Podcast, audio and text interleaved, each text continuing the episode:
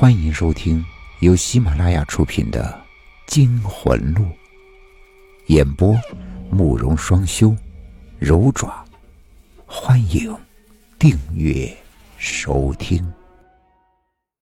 今天要给大家讲的故事叫做《好好学习》。别人家的孩子呀，会是我们每个人的噩梦。他们学习好，长得漂亮。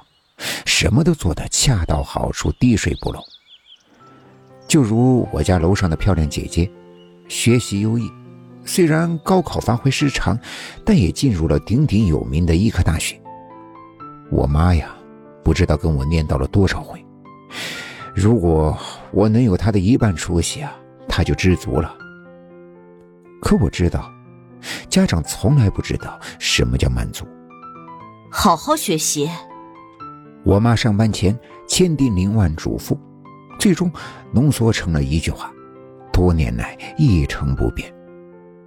我低声应允一声：“美好的一天呀，从好好学习开始。”唉，我现在开始羡慕别人家的孩子。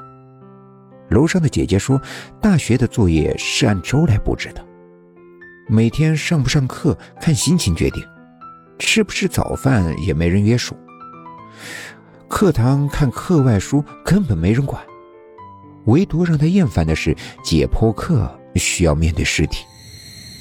平时看教授解剖也就算了，自己动手呀，真是个巨大的心理挑战。这算什么？如果让我过上大学生那种无拘无束的生活，我宁愿面对尸体。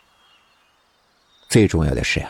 他们可以享受到一个纯粹的暑假，早上睡到自然醒，而且没有暑假作业，更没有好好学习的早安问候。我妈为了监督我学习，甚至把姥姥从舅舅家接来，晚上再问姥姥我这一天有没有看电视、玩电脑。这，这比在家焊个摄像头都好使。圆圆啊，去年常跟我说话的老姐姐。就是住在你们四楼的医大学生的奶奶，最近啊，有没有看到她呀？我老问我，不知道啊。我随便回了一句，玩的时间都少，哪有空关注她下不下楼遛弯啊？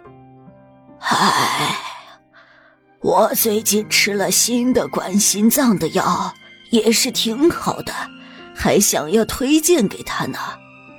这人老了呀，见一面少一面。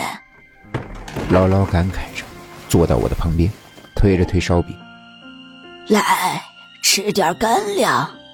喜欢吃啥呀？就跟姥姥讲，明天上早市的时候给你买啊。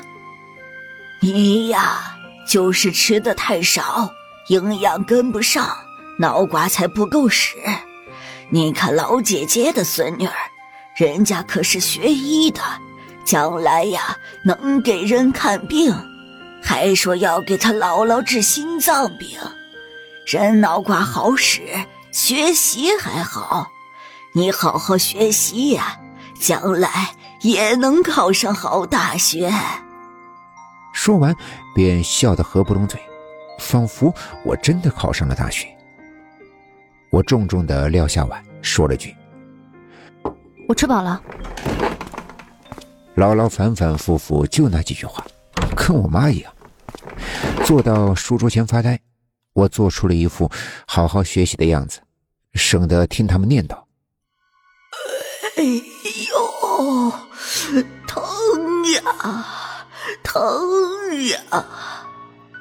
不知从哪里传来细微的呻吟声。断断续续，令人毛骨悚然。起初我以为是幻觉，不以为意。可是这声音三番四次的出现，我搁下笔，仔细辨认。来人呀！疼呀！救救我呀！我吓了一跳，听起来是从我的斜上方传来的，声音凄厉。还是个老人的声音，需要仔细听，不然有些含含糊糊的，根本听不出是什么意思。我有点心惊，又不能问姥姥。他耳背，这声音他肯定听不到。况且我听不清声音的具体的来源，总不好跑楼上挨家挨户的去问吧，那样会被当作神经病的。一连几天，这声音一直在上午传来，下午和晚上倒很安静。我能清晰的听到这声音持续不断的出现，感觉很恐怖。我的心里开始心马由缰了。一所空房子住着一个老妇人，其实她早就死了，但是生前儿女啊疏于关怀，死在房间里的时候没人知道，他的灵魂不甘心，化作厉鬼嘶叫着，让人们知道他的存在。